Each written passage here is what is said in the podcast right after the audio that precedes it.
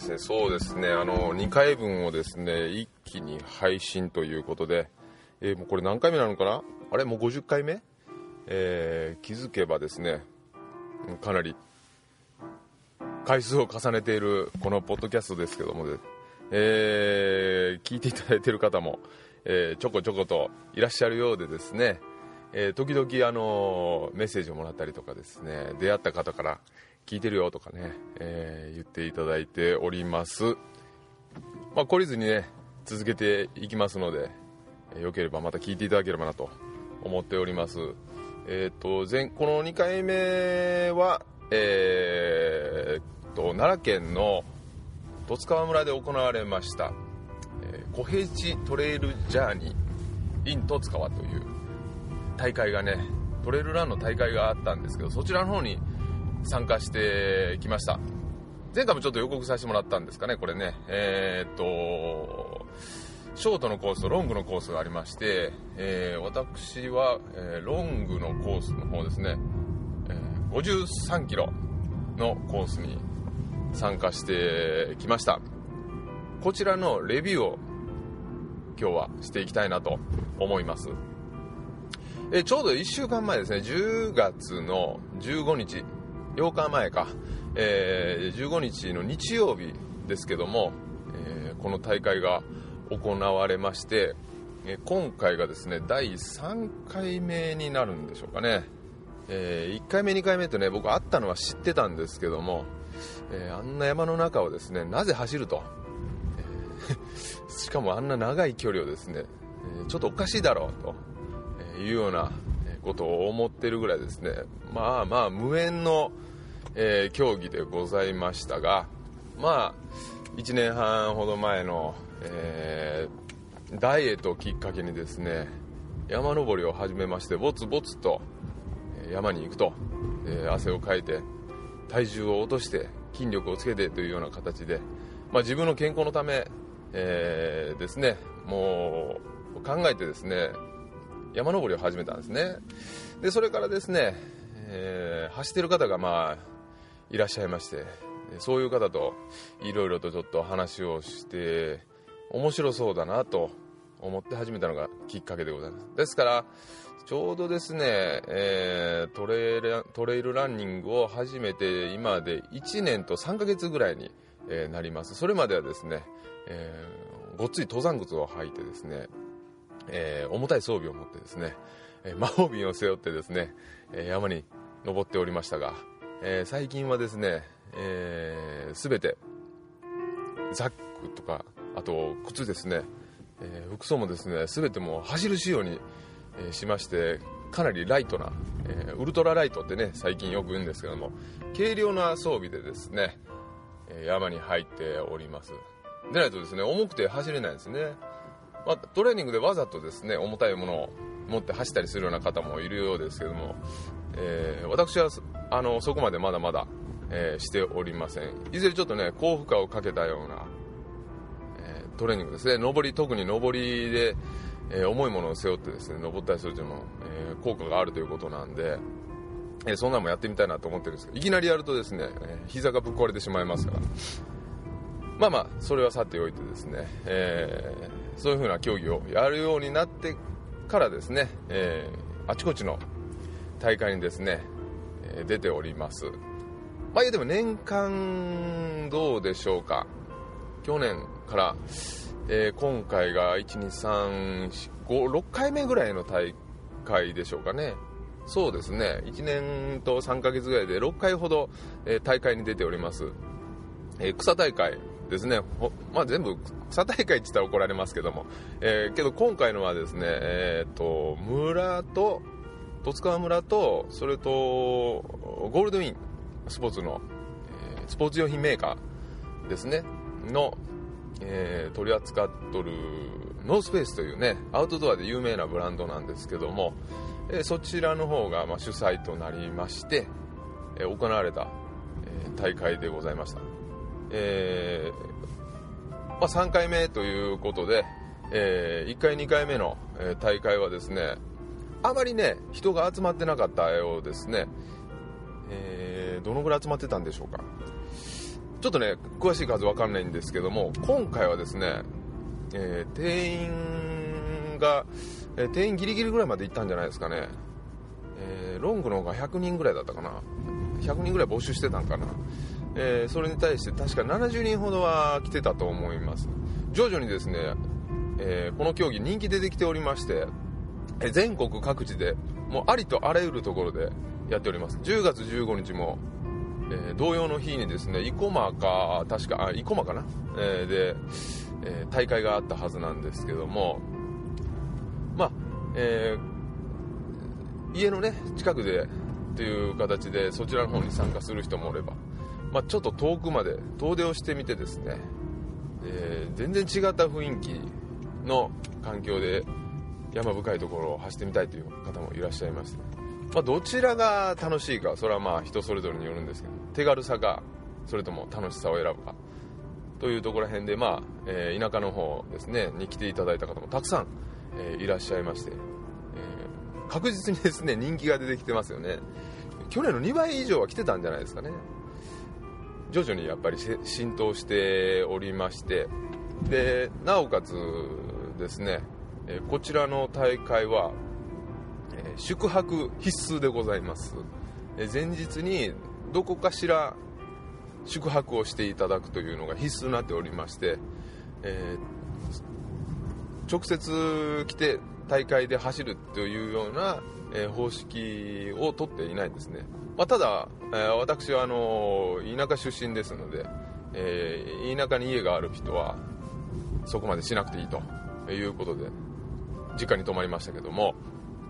えー、他の方は全員ですね宿泊施設を、え、使っておられました。これもまたね、あの村おこしの一環としては非常に、え、いいんじゃないですかね。でしかも、あのゆっくりとですね前日に来て受付を済ましてで時間がありますので、えゆっくりとこう温泉に浸かったりとか、えいいところをですね堪能していただくというようなまあ、そういうふうなこともできるということで非常に良い、え方策だったのではないかなと思っております。で泊まる場所はですね各所にあるんですけども、まあ、会場がホテルスバルという、えー、大きな広場のあるところで、えー、そちらにもたくさんの方、え、泊まっておられました、えその他民宿旅館がですね、え車で56分のところに点在しておりますので、まあ、その辺をですねご利用される、え、ような方もいらっしゃいました。でもしですね路線バスで来られた場合は、えー、宿泊料は、えー、あれなんですけども、えー、戸塚村の宿を利用しますとですね、え路線バスのバス代が無料になるというキャンペーンもやっておりまして、えこれまた超お得ですよね。往復7000円ぐらいは遠いとこからだと浮いてくるんじゃないですかね、まあ、このような制度を利用して来られる、方もいらっしゃいました。本当ね遠くの方は東京から、え参戦された方もいらっしゃいましたね。でゲストランナーというか、えー、っとゲストですね。は一緒に走られてはないんですけども、えー、トレイルランニングのですね有名な、えランナーの方がいらっしゃいます、えー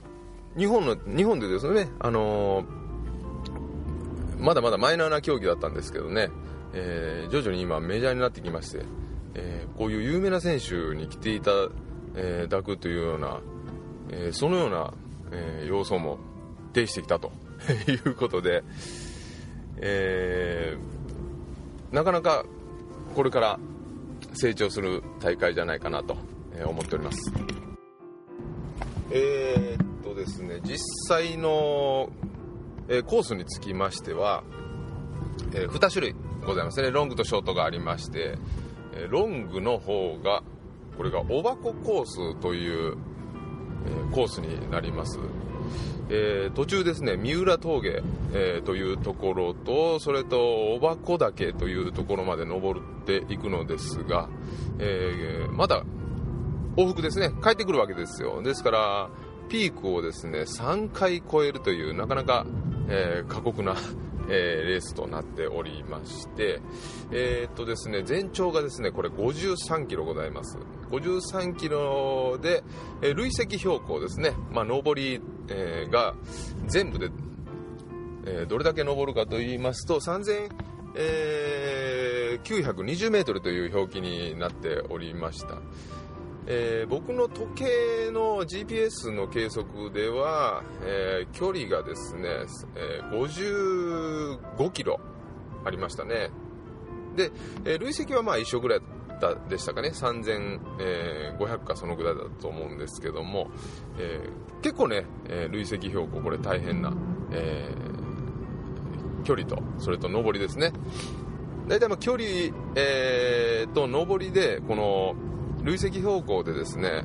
えー、この大会は結構きついかどうかとか、えー、判断できるんですよね、まあ、ただそのあとは季節、とかですね天候によってガラリと変わってしまいます。例えば暑い時期はですね、え水が足りなくなってしまって脱水症状を起こす可能性もあるでしょうし、まあ、今回のような秋の真っ只中ぐらいは非常にまあ、えー、涼しいんですけども山の上に行くとですね、まあ、寒いというような形ですね。この服装なんかもですねかなり気を配らないといけません。雨に降られますとあのとてもじゃないですけども、えー、私は走る自信がないですね、えー、走りきる自信がないです。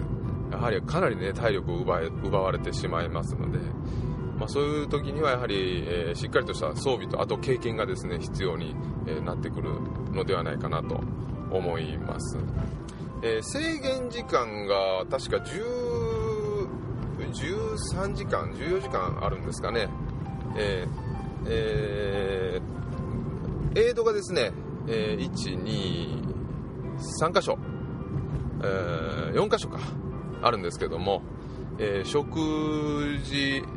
の、え、補給とそれと関門が一応まあ設けられておりますので、え、このそれぞれの関門の時間制限がございますからその時間までに通過しないと、えー、そちらでタイムアップとなるということになります。少しね日が短いので、えー、あまり遅くなりますとねあのヘッドランプをつけてですねえ帰ってこないと真っ暗になってしまうという形に、えなってしまうということですね。で、えっ、ー、と、三浦コースがですね、これ34キロでしたわ。34キロあります。で、えっ、ー、とですね、えー、こちらの累積標高は 1700m ぐらいということですね。ですから、やっぱり大箱を超えるのがかなり、え累積標高が高まるとえー、いうことになります。おばこ峠は、えー、結構ねやはり、あのー、標高が高いもんですから、まあ、それだけ、え、累積標高稼いでしまうという形になりますね。でこのショートコース、え、でもやっぱり3 2キロあるんですけども、えまあ、スピードランナー向けという形です。で双方ですねこのロードが長いんです。アスファルトの舗装路がですね長くて、えー、っとですね、おばこコースで確か、いやあっとね、ロードが、舗装路だけで18.5キロありますね。コース全体の、えー、35%が舗装路です。まあ、舗装路はですね、えー、スピード的には出ます。歩いても速いんですよ。山道に比べますと。えー、少しね、ジョギングしても、山道を行くよりか断然早いですね、まあ、その分、え、タイムは縮められるということになりますね。18.5キロ。で三浦コースが17.5キロと、え、いうことでコース全体のもう半分51%は舗装路という形に、えー、なります。トレイルランニングの大会にしてはちょっと珍しいですね。この舗装率が高いというのは。えー、ちょっと珍しいです。で、えっとですね、この大会なんですけども、まあ、ステップアップとしまして、えー、日本で、まあ、最高峰の大会というのが、レースがあるんですけども、えーと、富士山の周辺を走るですね、大会がございます。UTMF というえー、ウルトラトレイルマウント富士という、えー、これはですね100マイルレースなんですね、えー、100マイルレースとあと半分のやつもあるんですけどもこの100マイルレース100マイルはあのキロ数に直しますと160キロです、えこちらのですねえ大会の出場権を得るためにですねえ各大会であのポイントが取れたんですよ、えー、去年までは、えー、こちらの、え、コヘチトレイルジャーニーもですね、1ポイント取れるというレースだったんですけどもこれですねちょっとルールの改正が行われてしまいまして、え国際基準に今度なってくるという形ですね。で長い方の距離でもこれね35%も、あの舗装路がございますのでおそらくねこれポイント取れないんじゃないかなと、えー、思うんですね、えー、160キロね、えー、っと24時間以内、えー、48時間以内？48時間以内か、えー、に、えー、まあ、えー、走破しないといけないというまあそういう大会がね日本でもこれ国際大会です。あの海外からもたくさん選手の来るようなえー、大きな大会です。これをですね、まあ、目標にして、えー、あちこちのレースにチャレンジされてるという方も結構いらっしゃるんですよ。まあ、そういうふうな、まあ、あのステップアップの大会にしようと思えば、えー、もう少しですねトレイル率、えー、山道未舗装の道の、えー、距離をですね稼がないといけないという形になってきますので、え今後の主催者側がどのようにするのかっていうとこですね。えまあけどちらほらとそういうふうな声も出てるようでして、え、トレイル率を上げるようなまた、えー、工夫をされる可能性もございます、えー、そのなるとままたね、えー、変わった違った、え、コースとなってですね、え、なかなかまたハードな、え、コースになっていくんじゃないかなというような伸びしろのある大会じゃないかなと思っておりますね。で、まあ、実際、え、最初に走り出しまして、え、っとですね、やはり最初のロード長いです、えー、かなり長く感じましたね、えー、8キロほどロードを進んでいくんですけども結構なペースで皆さん走っていきます、えトップ選手はですね、え普通にもうマラソンペースじゃないかなっていうぐらい、え速いペースでもう行っちゃいましたけども僕はちょうど真ん中ぐらいだったんでしょうかね、えー、まああのー、53キロもありますから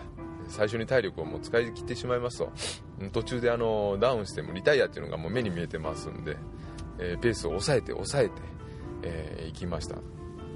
え、50分ほどでちょうどね、えー、8キロ走り終わって、えー、トレイル山道の方にえ入っていくんですけども、まあ、途中ですね私地元ですから、えいろんな方に出会いましてですね、えあのみんな「お走ってんのか」と、え驚いておる方もいらっしゃいましたし、え頑張れよと、えいうふうに声援をいただいてですね、え非常に、え気分よく走ることができましたね。でそこからまあ、えー、最初は三浦峠に、え入っていくわけです。第1の山をね越えていくんですけどももうその登り始めからですね結構しんどかったんですよ、えー、なんでかなとちょっと思ってたらやはり前日ですね、えー、最近あのキノコ狩りにはまっておりまして前日友人と一緒にですね、えー、キノコ狩りに行ってましてもう山の中をですね縦横無尽に歩き回ってたんですね。8時間ほど、えー、キノコを探しながら、えー、うろうろしてたんですよ。で、え、11キロほどですね山の中うろうろしてたもんでおそらくねその疲れがですねちょっと残ってたのかな、えー、あの松茸を取りに行ってたんですよね、まあ、3本ほどありましたけどあの坊主では帰ってこなかったですけども、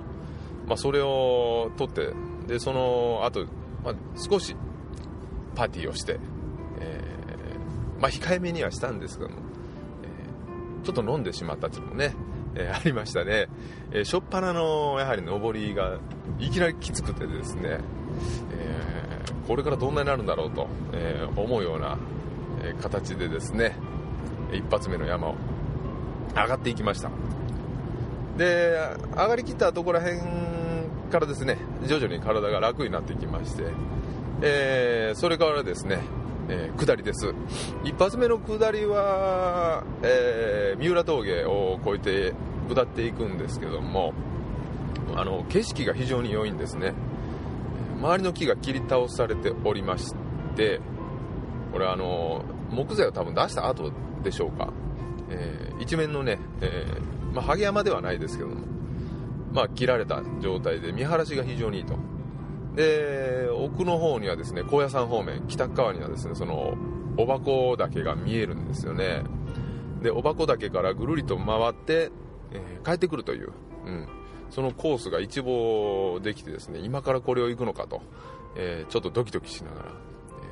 えー、一気にま下っていきます。で下り切ったところが三浦口というところで、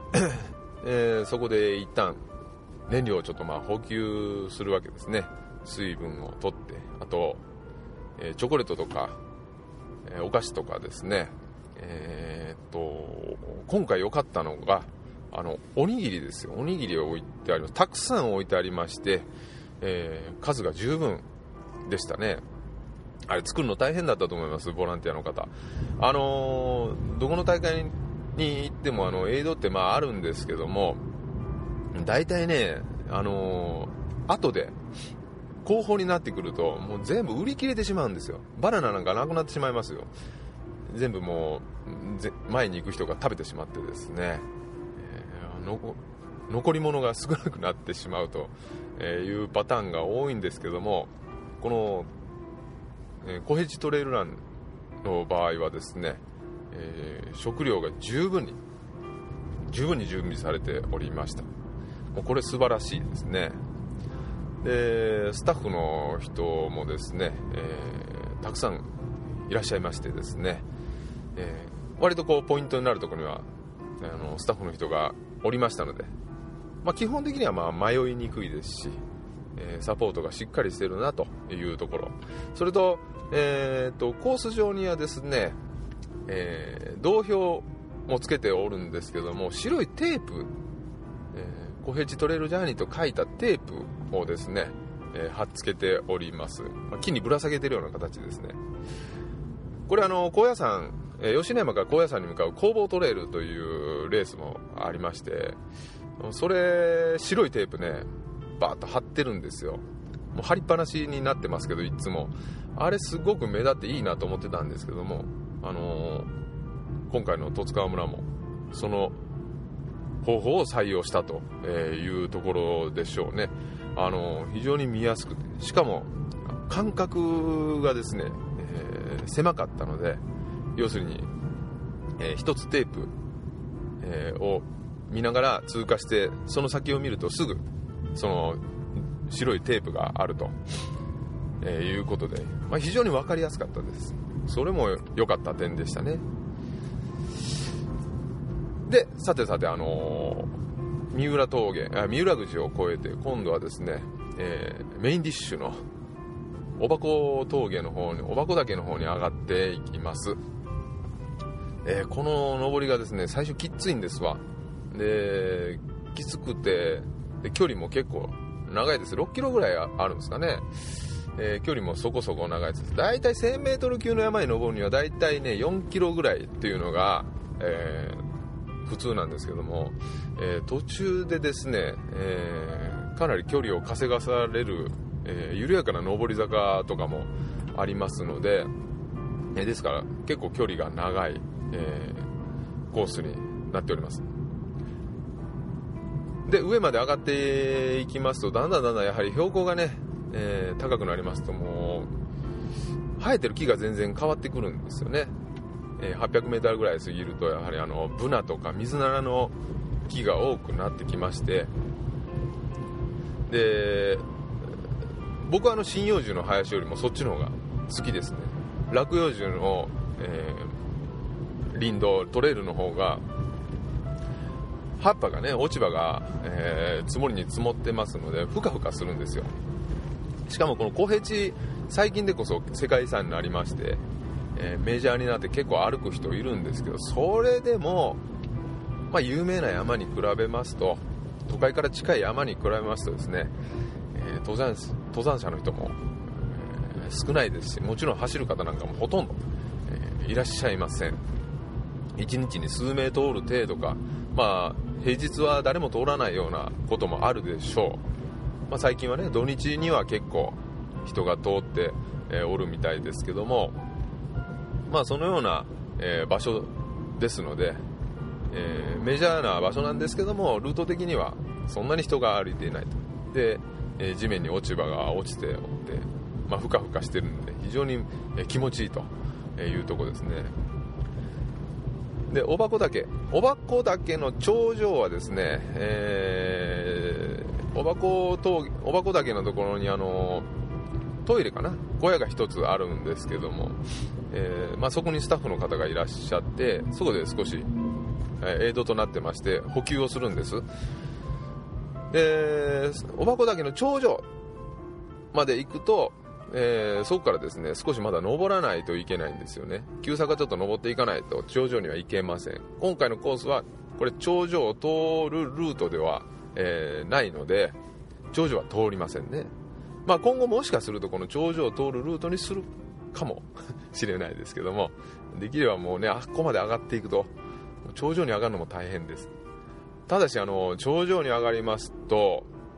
えー、360度めちゃめちゃいい景色が、えー、見えますんでこれ登山でですね小辺地に行かれる方は、えー、小辺地のルートがちょっと外れるんですけども無理してでもいいから一度ね頂上に上がっていただきたいなと思う場所です。非常に綺麗です。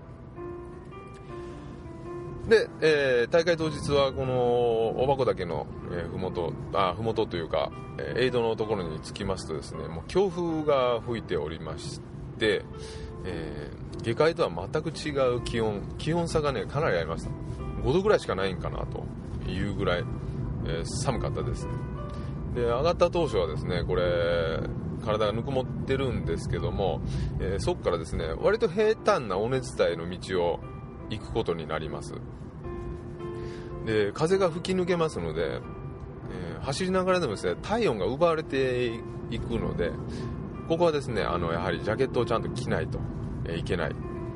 体力がやっぱ消耗されてしまうというところへんですね、まあ、すぐに上着を着ましてえー、ずっとその尾根伝いの今度は道を行くんですけども本当にこの尾根伝いの道はものすごく綺麗でしたね、えー、もうまた近々行きたいなと思うぐらいふかふかですし、えー、平らでですね、えー、ちょっとキノコの香りがありましたね。あれはなんかありそうですよ、えー、今度ちょっと友達誘っていこうかななんて思っております。ちょっとね、あの、熊がいそうで、えー、怖かったんですけども、えー、その尾根の辺りは僕も1人でずっと走ってたので、もう、前も後ろも誰もいない、えー、しかも見晴らしもまあまあ、えー、良くてですね、えふかふかしてる道を、というところで一番テンションが上がりました。ただこっからの下りがね長いんです。同じコースを戻るわけではなくて少し違ったコースを戻っていくんですけども、えー、ザラザラの急急坂があったりとかですね上り返しが、えー、ちょいちょいあったりとかですねこの下りで僕はかなり、えー、疲弊してしまいました。もう体が疲れきってしまいました。まあ、下りはですね、えー、足の筋肉でもですね大体四頭筋という前の方の筋肉をですねより使います。しかも、えー、遠心性収縮といいまして、えー、筋肉は収縮してるんですけども無理やり引き伸ばされてしまうんですね、えー、膝痛い方でもやはり階段を上るよりも降りる方が膝が痛いとかね、え、いう人が多いんですけども、まあ、そういった兼ね合いです。まこれがしっかりと鍛えられてないと下りの練習してないとあと体重移動をスムーズにしないと、えー、膝がですねやはり一撃で悪くなってしまうということになります、えー、これはですね、えー、何度も何度も山に行って、えー、下りの練習をして、え筋肉を鍛えていかないとなかなかこう、え身につかないというかバランス的にもですね鍛えられないところですのでこれはしっかりと練習しておかないと怪我のもとになるという形ですね。で尾根道からですね下り下りだったらまあ30分40分ぐらいで降りれるかなと思思ってたので僕これ失敗したのが水の補給を、えー、しなかったんですね、えー、おばこ峠の上りで水を、えー、いっぱいに、えしましてフラスクというあの胸ポケットにですね大体1リッターぐらい水を入れるんですわ。でそれを補給して、え頂上に着いて、まあ、コーラ飲んだりなんやかんやしてまだ、え半分ぐらい 500ml は余ってるからもうそれで下っていこうと思ってたんですけども実はこの下りがあまりにも長くてですね、えー、途中でどうでしょう半分下ったとこぐらいでですね水がなくなってしまったんですよ。いやこれは大変だなと思って、えー、少しペースを落としながら、えー、喉が渇かないようにですね、えー、なんとかなんとかまた三浦口のポイントまでたどり着くことができました。でもうここまで来ると3分の1は大体あ3分の2ぐらいは終わってますのででこっからもう一度ですね、え、三浦峠の方まで上り返しがあるんですよね。で少しゆっくりめに僕はあの休憩しました。そそこの江戸でですねゆっくりめに休憩しましておにぎり食べてどうでしょうか？5分以上、えー、ちょっと足を休めてえー、いましたかね？ストレッチしたりとかですね、えー、ゼリー食べたり。結構お腹の中にいろんなもの放り込んでゆっくりしておりました。で、え、そっからの、え、上り下りがですねやはり休憩をしっかりとった分ですねむちゃくちゃ元気になりまして、あのー、行きよりもスピード速いんじゃないかなっていうぐらい、えあのー、回復しておりましたね。で、えー、またその、えー、櫓というところちょうど、えー、往路の、えー、袋じゃなくて往路の一番最初の、えー、山道に入るところら辺まで出てきた時にはですねちょうど時間的に8時間経過しておりました、えー、僕は50キロ以上ですねあの10時間以内で走ったことがなかったので、えー、今までですね。ですから今回はこれ10時間は切れるなと。まあ、おそらくあのロードがあるのであのスピードがそこそこ出たんだと思うんですけども、まあ、切れるなと。であわよくばあと1時間あればなんとかゴールまで行けるかもしれないと、えー、いうところで8時間台の、あの、タイムでゴールできるんじゃないかなと、えー、ちょっと期待をしていたんですけども、えそこからですねやはりあの8キロの長いロードはですねもう全然足が動いてくれなかったです、えー、ジョグするんですけども途中でも足が重たくなったりつってくるんですよね。でそれをですね抑えながら、えー、本当に這うような形でですね、えー、最後のゴールまでなんとかなんとかたどり着くことができまして、まあ、結果はですねえー、っと14位でしたね。14位、えー、っとタイムが9時間1分でした。9時間1分2秒かなんかだったと思います。あのー、ギリギリでねやはり9時間切ることができなかったのがちょっとね、えー、来年に向けてのまたこれ一つね壁だと思ってですね、えー、一つ宿題を残したような形なんですけども、まあ、全体としてはあの非常に楽しかったですよ。まあ、最後の最後ちょっと苦しかったですけども途中の尾根道はですねあのもうはっきりと覚えてます。大体どこにどういう風なものがあるのかとかですね、えー、覚えてます。すごく集中しておりました。で、えー、また、あのー、いつでも行ってみたいなというような衝動に駆られるぐらいですね、え楽しかったんですよ。でまああのー今回ですね、あのリタイアする方も中には何人かいらっしゃいましたけども結構な確率であの完走されておりまして、えー、途中、まあ、道を間違えた方トップの選手がですねちょっと道を間違えたという話を、え、されておりましたけども、え、それでもね7時間半ぐらいで駆け抜けてましたので、えやはりトップの人はすごい、あの化け物のような体力を持ってるなと。改めてねちょっと驚いたところで、えー、ございます、え、女性の方もね、え、10名ほどいらっしゃいましたか、え皆さん、あの早い方でしたね。1人あの僕僕より早い方、えあの人はですね途中大箱峠登るときに抜かれましたけどもあの一瞬のうちに見えなくなりましたね、え、かなり普段からトレーニングされているんでしょうねまあそんなこんなで、えー、十津川の、えー、トレイルジャーニーの方が、えー、終了いたしました。えっと、ということで今日はレビューの方をですね、お送りさせていただきました。あのー、非常にですね、参加者の方もですね、えー、満足された大会でございまして、えー、皆さん本当にあのスタッフの人も良かったと、え、言っていただきました。えっ、と、知り合いの方もね、何名か来られたんですけども、あの、話を聞きますとですね、え非常に良かったというふうな、え高い高評価をですね、えいただいております。来年もおそらく10月でしょう。うん、10月にすると思いますね。えー、10月のおそらく半ばぐらいに